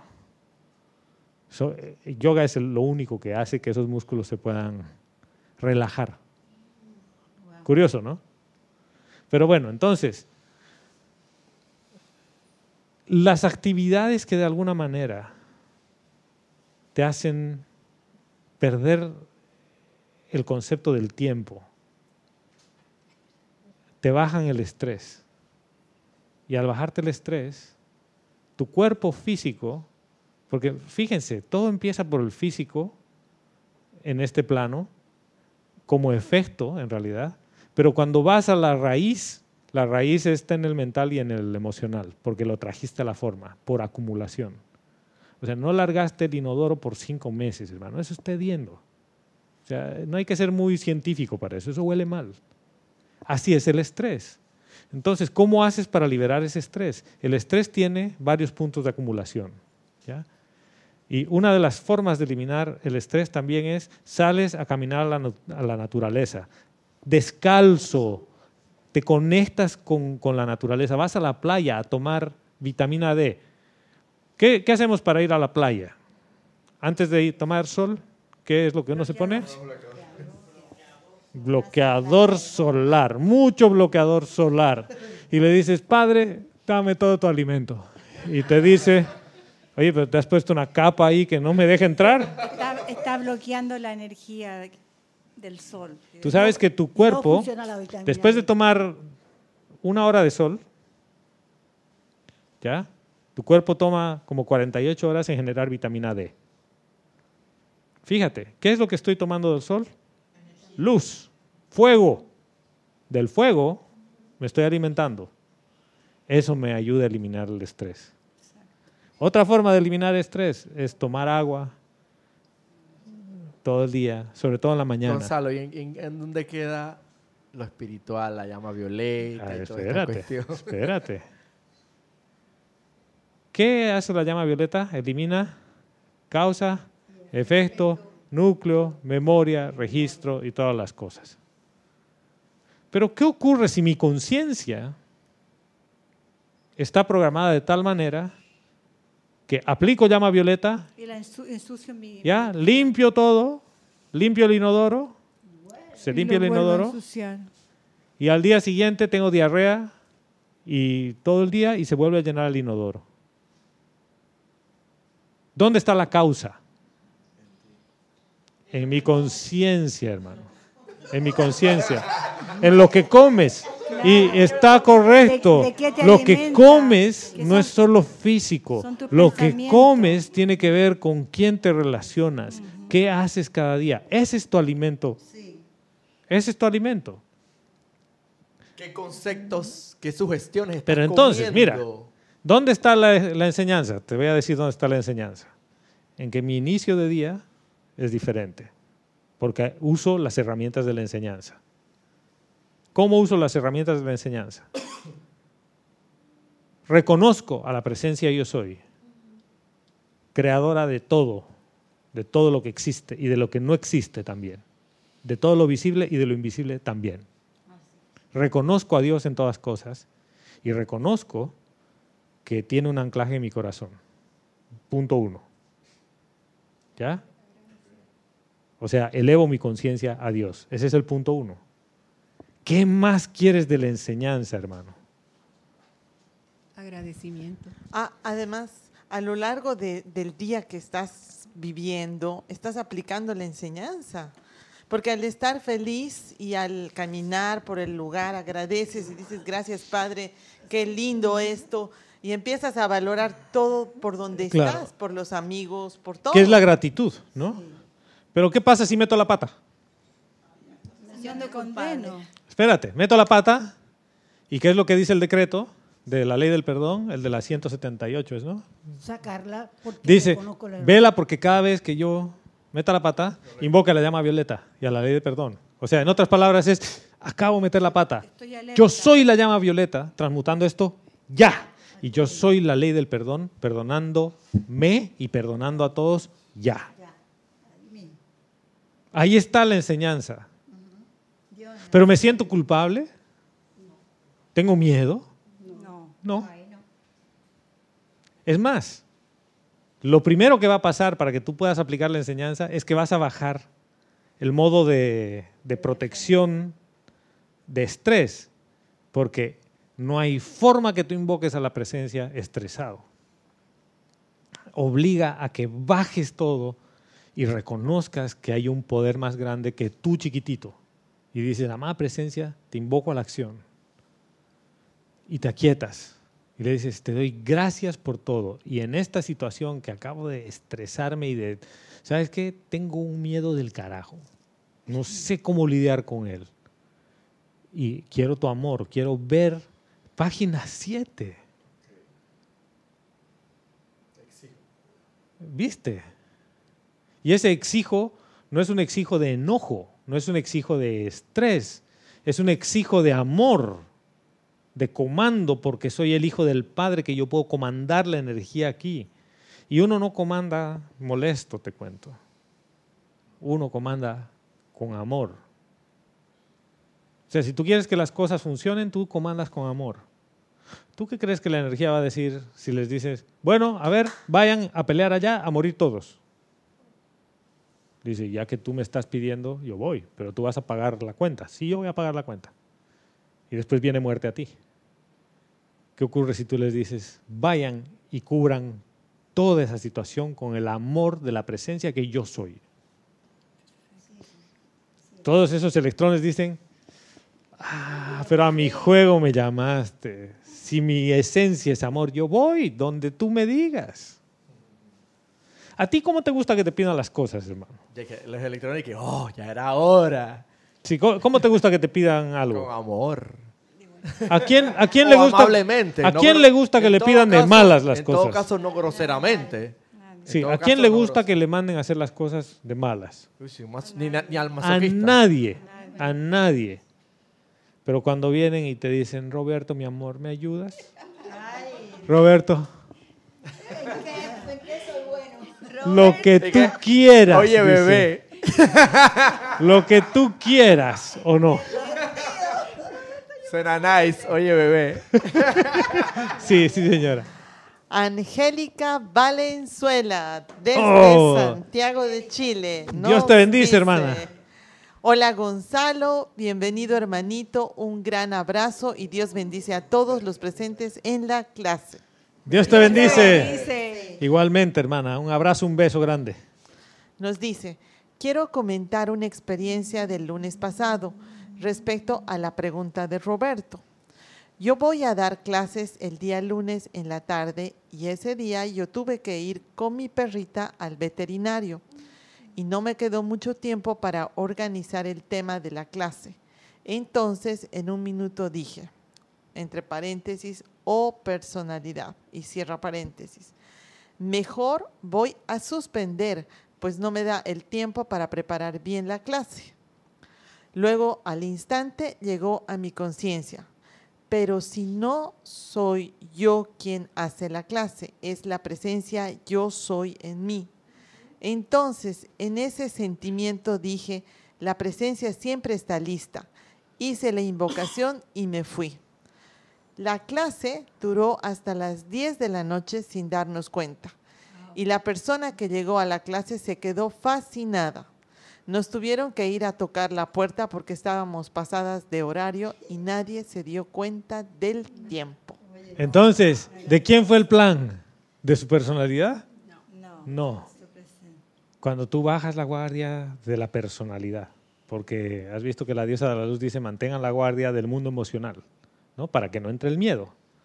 Este, la personalidad tiene guardia de pelea. ¿no? Cuando tú dices, bueno, no voy a pelear con esto y voy a dejar que la presencia yo soy maneje esta situación, pasa lo que le ha pasado a Angélica. ¿Qué ha habido por detrás? Fe. Fe, confianza. ¿Te, explico una cosa? ¿A quién de ustedes le ha fallado el corazón hasta hoy día? A ver. ¿Y su estómago ha digerido todas las basuras que le han metido y todo el alimento bueno, o no? ¿Sí? ¿Y por qué nunca has pensado en eso, hermano? ¿Quién maneja eso? ¿Quién maneja eso? Porque tú te vas a dormir y tu corazón sigue funcionando. ¿Quién maneja eso? El elemental de mi cuerpo, la presencia yo soy a través de mi elemental. La presencia yo soy, que es la dueña del cuerpo. La individualización de la presencia yo soy, que tiene un vehículo físico, que tiene un anclaje en el corazón, a través del cual hay un pulso electromagnético que hace que el corazón tenga un latido perfecto. Cada vez que tengas miedo a algo, recuerda eso, hermano. Recuerda que la presencia yo soy en ti te mantiene en este plano todo el tiempo a pesar de todo lo que hayas hecho. No hay pecado ni transgresión tan grande que no se pueda perdonar. Todo. ¿Por qué? Porque estás en el mundo del laboratorio. Algunos han hecho volar una ciudad y otros han hecho volar su casa. No hay problema. Es el experimento. El punto clave aquí es no sentirte culpable por nada. Y saben que uno tiene ese tipo de cosas. Yo me he observado estos días y he encontrado que a veces yo hago cosas por darle el gusto a la gente. Y uno diría, pero ¿y a quién? Porque quieres complacer a tu pareja, a tus hijos, a tu mamá, a tu papá, tú pon lo, que quieras, a tu colega, al jefe, tú quieres complacerlos, quieres, ¿por qué? Porque tienes miedo que no te acepten como eres. En otras palabras, no eres libre de hacer lo que estás haciendo, porque lo haces por alguien más. El momento en el que empiezas a hacer, hacer las cosas por ti, no en el punto egoísta, sino porque eso es lo que te mueve, es lo que te motiva, es lo que tú quieres hacer todo el mundo está feliz. Todos están felices a tu alrededor. Nadie va a cuestionar nada. ¿Por qué? Los que te quieren de verdad. Nadie va a cuestionar, ni hasta los que no te quieren. hasta los que, no se te va, que se va de tu escenario. Ah, pero es que se va de tu escenario porque ya cambió el escenario. Salomé, la escena 1 tenía escenografía de playa y la escena 2 tiene escenografía de nieve. ¿Cuál es el tema? Hay otros actores en el medio. Lo importante es que tú no te resientas con ellos porque se van. No, no, no. A mí me pasó eso. Sí. O sea, yo complacía a todo el mundo, pero o todo el mundo era mi familia, mis hijos, básicamente mis hijas. Pero lo más importante para mí siempre eran ellos. Entonces, en base a eso, mi, mi lema era, ustedes son lo primero, lo segundo, lo tercero, lo más importante. Después dijiste, yo soy lo primero y usted lo segundo. Dije que era yo. Y de pronto empecé a ser yo misma cuando ellos crecieron y se fueron. Yo soy la mala mamá. Se fueron. Ok. Solo se quedó uno. Está bien. Ahora te pregunto. Yo les digo, bueno, ustedes no me aceptan como yo soy. Esa soy yo. ¿Qué, ¿Qué es lo que tú haces por ti? Ahora todo. Cuéntame, un ejemplo. Eh, donde tú estás primero. Bueno, estoy aquí físicamente. Porque es donde tú quieres estar. Porque yo quiero estar aquí, que es lo que es fundamental para mí. Eso, eh, Pero, a uno de mis hijos le dijo chao. Le, voy a poner te lo voy a poner en un tema un poquito más, más amplio. ¿Qué es lo que te haces tú para ti sin sentirte culpable? Ni sentir ni un poquitito de temor a que alguien te vaya a reclamar algo. Bueno, vivir, porque ya no me importa. Es que ese es el punto. ¿ya? A eso quería llegar, porque yo he tenido ese sentimiento exactamente. Vivir. ¿ya? Dices, vivo y ya no me importa. No, el punto es diferente. El punto es otro, hermana. Y eso es lo que estas semanas que estaba ahí cerca de esos monasterios un poco locos, he, llegado a caer en la cuenta que eso es lo que habla la enseñanza. En realidad, ¿cuántas cosas haces por ti? Sin temor a que nadie diga nada. En otras palabras, cuán libre te sientes de hacer algo. Y muchas veces la respuesta es, la respuesta es sí me siento libre, porque ¿qué me importa lo que piensen los demás? Sí, es que no es que te importa. Ahora me, toca a mí vivir. Sí, pero Roberto, ¿tú qué haces por ti? A ver, ¿qué, por ejemplo, hay mujeres que dicen, yo voy a ir a hacerme las manos, los pies y y que me pongan una máscara de chocolate en todo el cuerpo. ¿O no? ¿O no hacen eso? Sí, hay gente que lo hace. Y después dicen, ay, yo como me he gastado tanta plata en eso, me podía haber comprado una cartera y ahora mi marido me va a reclamar. ¿Hicieron algo por ellas? No, porque se No. sienten culpables. No, porque siente, porque la mente le está metiendo la idea de que alguien le puede reclamar. ¿ya? Cuando tú haces algo para ti, lo haces con la libertad y la conciencia de que le estás dando un confort a tu cuerpo físico por algo. ¿ya? Hiciste trekking cinco días y después dices, ¿sabes qué? Quiero un masaje de pies. O quiero irme al sauna simple y llanamente ahí a quedarme, a que el cuerpo físico se recupere de la exigencia mayor que le he dado. Y no te sientes nada culpable con nadie. Y dices, yo me quiero ir a Panamá a vivir. ¿Por qué? Porque es donde me siento bien. Y tu hijo te reclama, tu hija te reclama. Y no es, ¿saben qué? Así soy y al carajo con ustedes. No, ¿saben qué? Eso es lo que a mí me hace bien, eso es lo que yo quiero. Y pueden pensar bien o pueden pensar mal, igual los voy a seguir amando. ¿O no es así? Así es, sí, así es. Es más, ¿tú prefieres tenerme mamá cercana a ti, frustrada, estresada, o prefieres que esté lejos de ti, feliz y libre? Esa es la pregunta. Y la respuesta va a ser, prefiero que estés feliz y libre. Sí. ¿Viste? El punto, y el punto que he encontrado es cuántas cosas haces sin sentirte ni un poquito culpable o responsable por eso. Es que no estamos buscando aprobación. ¿De quién, hermana? ¿Quién te va a aprobar? ahí está el pro- el- ¿Sabes quién te pone el, chipcito ese de la aprobación? La programación de tu Tu mente. propia mente. De la mente. ¿Por qué? Porque desde el día uno que entraste aquí, la programación empezó con miedo. Entonces, ¿cómo se elimina todo esto, Roberto? La enseñanza. Elimina causa, efecto, récord, memoria y todo de la ley del perdón. Y empiezo por el día que entré a esta encarnación. Y sin expectativas. Porque, No sin nada. Porque eso es. ¿Y sabes cómo funciona el perdón? El perdón funciona primero si tú quieres perdonar. Claro. ¿ya? Segundo, es que la situación, si la recuerdas, no te causa ni un poquito de molestia. Nada de nada. Es más, el olvido es que borró el sentimiento que te generaba. ¿Qué pasa cuando uno perdona, entre comillas, pero no olvida? No perdona en realidad. En realidad no perdonaste, pero ¿dónde está la energía de la transgresión? ¿En el otro? sentimiento ¿Dónde culpa, está? a lo mejor. ¿Quién es el que se siente mal por la En uno transgresión? mismo. En ti. Claro. Entonces se vuelve una danza en la que el perdón lo invocas por el otro, pero donde se perdona es en ti, Exacto. donde funciona es en ti. Y empieza desde el primer día. Y después de ese día, también por tu niñez, por tu adolescencia. Aplica, como dice la Madre María o como dice el- el- la amada Kuan Yin, 30 días. 30 días, hermano. Haz el ejercicio de 30 días de ley del perdón contigo, contigo, con nadie más, contigo. Y dices, yo perdono por cómo vine al mundo, yo perdono por la niñez que tuve.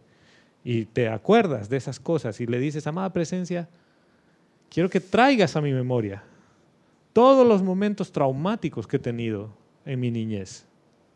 Todas las cosas que determinan el temor que tengo hoy a las cosas. Y todo el resentimiento que tengo guardado contra mis padres, contra mi madre, contra mis hermanos, contra mis hermanas, contra todos. Quiero, quiero que lo traigas presente porque quiero limpiar el inodoro. Está acumulado desde hace mucho tiempo. Lo quiero limpiar. ¿Y a quién la puedes invocar para la limpieza profunda? A la señora Astrea, amada Astrea, porque eso, amada Astrea, ven y saca todo, todo, todo. No, no, no, no, no, espérate. Yo necesito volver a traer ese, ese, ese por qué necesito la limpieza. ¿En qué momento de tu vida pasó algo que está acumulado hoy? Porque fíjate que el resentimiento está presente hoy. La causa puede estar muy atrás, pero el resentimiento está presente hoy. Y lo que tú quieres, pero olvidámonos de otras encarnaciones, porque hay un velo y hay un, un trato ahí. Yo, el negocio con esta nada más, ¿ya? Desde tu entrada física aquí. Lo de las otras encarnaciones lo vamos a tratar después, pero tratemos lo de esta, lo de la presente, lo de la actual. No me digan que ninguno de ustedes no ha tenido algún trauma en su niñez o adolescencia. No, yo no he tenido nada. Uf, una niñez perfecta. Me daban lo que pasa es que yo no tengo nada que perdonarme porque yo soy un hombre, un ciudadano ejemplar. Oh, no, no, no, yo ya, he, yo ya he invocado la ley del perdón y problema de ellos si no quieren perdonarme. Problema es mío. Problema es tuyo. Todo el tiempo es tuyo. No puedes servir hacia adelante. No hay forma de que tú empieces a dar amor si el cristal que eres tú tiene estrés, temor, miedo, resentimiento. Todo lo que le metas ahí es como un vaso.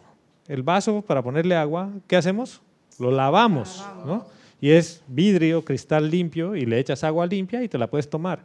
¿Qué pasa si el vaso tiene una dosis de miedo, una dosis de resentimiento y una dosis de temor? Y le pongo agua y después me la tomo. Me la tomo y ¿qué voy a haberme tomado? Lo mismo. Ahí entra la, enseñanza, ¿ves? O sea, la enseñanza no es que está fuera de esto, la, enseñanza son las herramientas, pero todo empieza porque tú reconoces que tú estás aquí porque tú vales todo, hermano. El universo se ha puesto en movimiento para que cada uno de nosotros esté aquí. ¿No te parece es un pinche milagro? Sí, no pinche. ¿No? Sí. ¿Tú te imaginas cuántos espermatozoides fueron a coquetearle al huevo ese? Bueno, al óvulo. al óvulo. ¿Cuántos? Millones. Millones. Y de esos millones fuiste tú. ¿Por qué? Porque el plan era que seas tú, no era que sea otro, era que seas tú. Eso nos olvidamos, nos olvidamos que todo el valor y todo el amor del universo se ha puesto en movimiento para que tú estés aquí encarnado. Solo que tú no valoras eso. Se te ha olvidado valorar el regalo de la vida. Y ese es el así suficiente motivo para decir, estoy agradecido con la vida. ¿Por qué? Porque estoy agradecido con la vida. Estoy aquí. Y es más, tu forma física funciona bien, hermano. ¿O le falla algo? Sí, ¿sabes qué? Tengo... Nada. No, no es otro motivo para dar gracias. Y es como que, además, cada mañana yo puedo darle amor a la vida más motivos para agradecer. La gratitud, el perdón, van de la mano. Todo eso va de la mano. Pero para mí la, enseñanza no está en que yo a cada momento del día, alto, alto, alto, espérense, ¿en qué página estaba? ah, decreto. Espera, espera, espera, espera, espera. Voy a hacer mi respiración rítmica y hablamos. No. Eso es lo que haces en tus momentos de aplicación para que tu momentum, cuando salgas a tu, a tu diario vivir, esté ahí. Exacto. Y cuando no funciona la aplicación, no funcionó, Pero Mira, Gonzalo, como tú lo dijiste, qué mejor y más potente aplicación que en el momento de la apariencia tú automáticamente con el momento que has generado te vayas inmediatamente a tu corazón. La atención, toda inmediatamente. Yo pienso que Mejor aplicación, más potente que esa. No hay. Difícil. Y ahora, pero muchas veces lo primero que sale es el enojo. Claro, ahí está el detalle, ¿no? Entonces dices, ah, ¿y este señor quién lo invitó aquí? ¿Yo lo he invitado? No, tú no lo has invitado. Ese estaba acostumbrado a salir a jugar todo el tiempo. ¿Por qué? Porque ese es tu mecanismo de estrés. Quiere decir que necesito bajarle el alimento. Exacto. ¿Cómo es la manera mejor de que en tu cuerpo se sanen las cosas? Alimentando lo bueno y quitándole el alimento a lo entre comillas malo. En la microbiota, tú, les he contado esto, ¿no? que por cada célula humana tenemos 10 bacterias. Okay. O sea que en realidad somos un ecosistema de bacterias. ¿ya? O sea, un ser humano es un mecanismo mediante el cual 10 veces más células de bacterias viven que nosotros. Y en realidad eh, vivimos en paz porque ellos digieren la comida por nosotros, ellos sintetizan las, las, vitaminas, pero a veces entran algunas bacterias que no son muy amigables, que hacen que se desequilibre y que vuelva a tener un... No tengo el equilibrio necesario. Llámese resfriado, llámese dolor de cabeza, llámese indigestión, todo eso es porque hay un desequilibrio en el ecosistema mío. ¿ya? Para que eso funcione, nos dan antibióticos. Pero el antibiótico mata a todos los buenos y a los malos, chicos buenos y chicos malos, todos por igual. Pero si yo les vuelvo a dar comidita a los malos, crecen y vuelvo al mismo desbalance.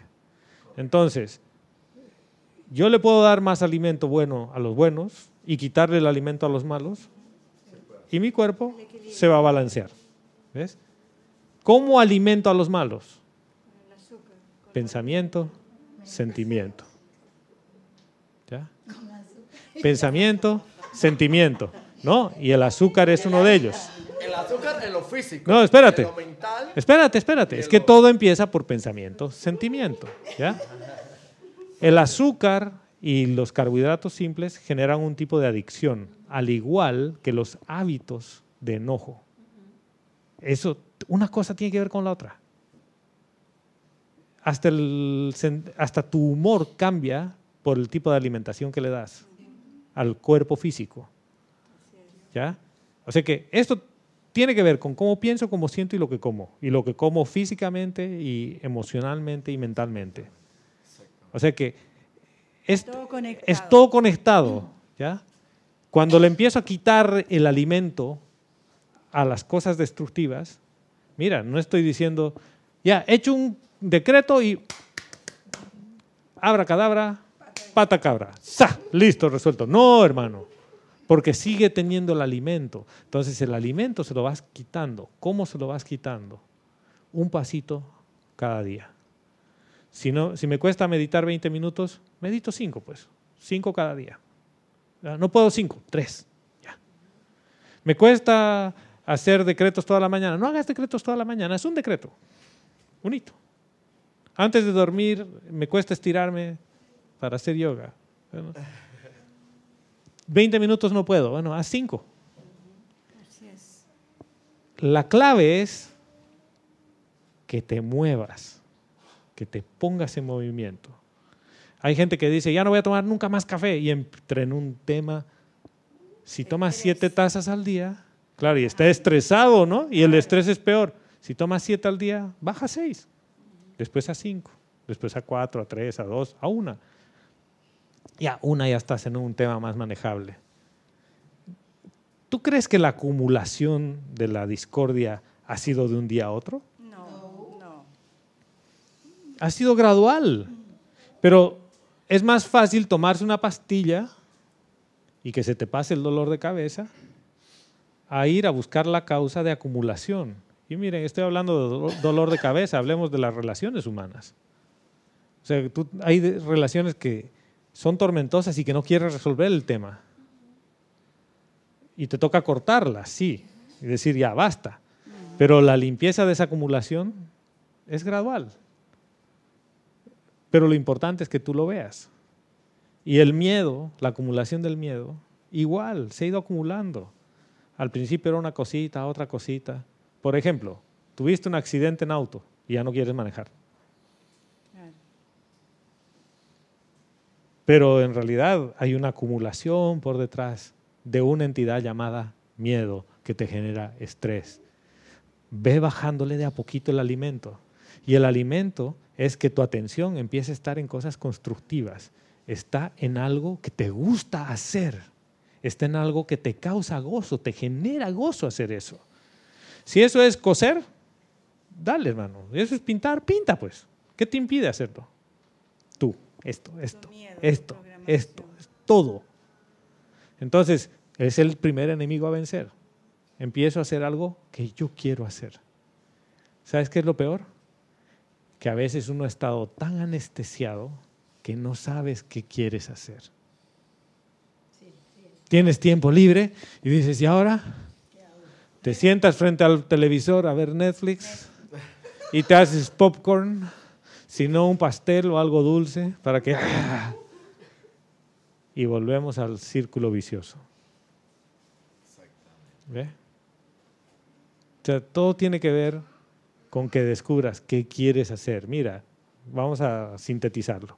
Reconocer quién soy. Lo primero, reconocer quién soy. Que soy un ser maravilloso y no por un tema de arrogancia, sino por un tema real, la individualización de Dios, así como cada uno en el universo, cada ser humano, es una individualización de Dios. Lo reconozco, primero. Segundo, ¿qué quiero hacer? ¿Qué es lo que yo quiero? Ay, yo quiero la ascensión. No, hermano, espérate. Más mundano, más cercano. ¿Qué quieres hoy día? Quiero sentirme bien. ¿Sabes qué? Quiero que se me vaya el malestar estomacal que tengo hace tres semanas. Bueno, haz algo pues al respecto. No comas basuras hoy día. Ya. Ese es un punto, ¿ves? Ah, yo quiero ver qué me gusta, pero no sé qué me gusta. Bueno, empieza a tratar cosas nuevas, pues. Haz yoga con, con Salomé un día. A ver cómo te va. ¿No? Eh, consíguete una plantita. Sobre todo hay unas plantas que mejoran la calidad del aire en la casa. Consíguete una planta. De esas que necesitan bajo mantenimiento, que, porque si te consigues una orquídea de las que hay con... No, porque así es, ¿no? Yo quiero lo más sofisticado, ¿no? Consíguete una plantita, así como un cactus que le das poquita agua y vive. Pero empieza a buscar qué es lo que te gusta en el universo y van a haber cosas que te van a motivar, por las cuales te vas a despertar sin estrés y vas a estar a las 5 de la mañana de pie sin que nadie te obligue. Es más, ni siquiera va a sonar el despertador, porque tu deseo por hacer eso es tan grande que tú no te vas a quedar dormido. Y permítele a tu cuerpo descansar lo suficiente al físico, que descanse, que duerma, porque cuando duermes, los elementales y las bacterias trabajan por repararlo la enfermedad moderna es que dormimos poco y nos llenamos de café para compensar esa falta de sueño. Y en realidad todo termina en estrés, que es miedo. ¿Ves? Y esa era la clase por hoy. ¿Tenías algún... Una pequeña pregunta hace rato de Angélica de Chillán, Chile. Dale. Dice Gonzalo, ¿podrías aclarar eso de que el ser humano no puede ser perfecto? Tengo entendido que sí podemos ser perfectos y que el Maestro Jesús exhortó, ser perfecto como el Padre que está en el cielo. Exactamente, porque es que tú a través de tu perfección de, de individualización de la presencia yo soy puedes manifestar la perfección en este plano en el mundo humano, la puedes manifestar. Pero la personalidad por sí sola no es perfecta. Tiene que estar en alineación con la presencia yo soy y al servicio de la presencia. Y entonces se manifiesta la perfección. Y miren, y para cerrar les cuento esto en Armenia, ellos tienen la mano así, el dedo anular con el dedo pulgar juntos, ¿ya? Y a Jesús lo ponen así, y dice, esta es la Trinidad. Esta es la Santísima Trinidad para ellos. ¿ya? Dicen, la Iglesia Católica es así. ¿ya? Es así, ¿no? Dice, ¿por qué nosotros mantenemos así y no solo así la Trinidad que se tiene? Dice, porque en el pulgar y en el anular está la dualidad que es inseparable en este plano. Dice, en cambio, para el catolicismo no existe la dualidad, solo existe la conciencia crística. Este, este, cambio es bien grande. O sea, si uno lo ve, es, no, no es nada menor, porque lo que está reconociendo es lo que acaba de decir Angélica. En este plano necesito poder manifestar la perfección de Dios hoy. Pero no lo hago como personalidad, lo hago como ser integral, como un ser de siete cuerpos que manifiesta su esencia. Y para eso la personalidad es necesaria, es inseparable. ¿Tú te imaginas si decidimos mañana separarte de la personalidad, hermano? Dejas de ser Roberto. No, y que en todo hay dualidad, todo hay dualidad. Estás en el mundo de la dualidad. Este es el plano de la dualidad. Y ellos reconocen que el maestro manifestó la perfección haciéndose uno en la dualidad, en su aspecto humano y en su aspecto divino. O sea, esto así... La, verdad es que y, fuimos a un monasterio que tenían muchachos que están en el seminario, pero lleno, y varios de ellos con una sotana violeta, hermano. O sea, ya, too much. No, dicen que este es el año del color violeta. En la moda, este es el año del color violeta. O sea que es el amor de la misericordia, perdón, compasión. Ya. Bueno, hasta la próxima vez que nos volvamos a encontrar. Mil bendiciones.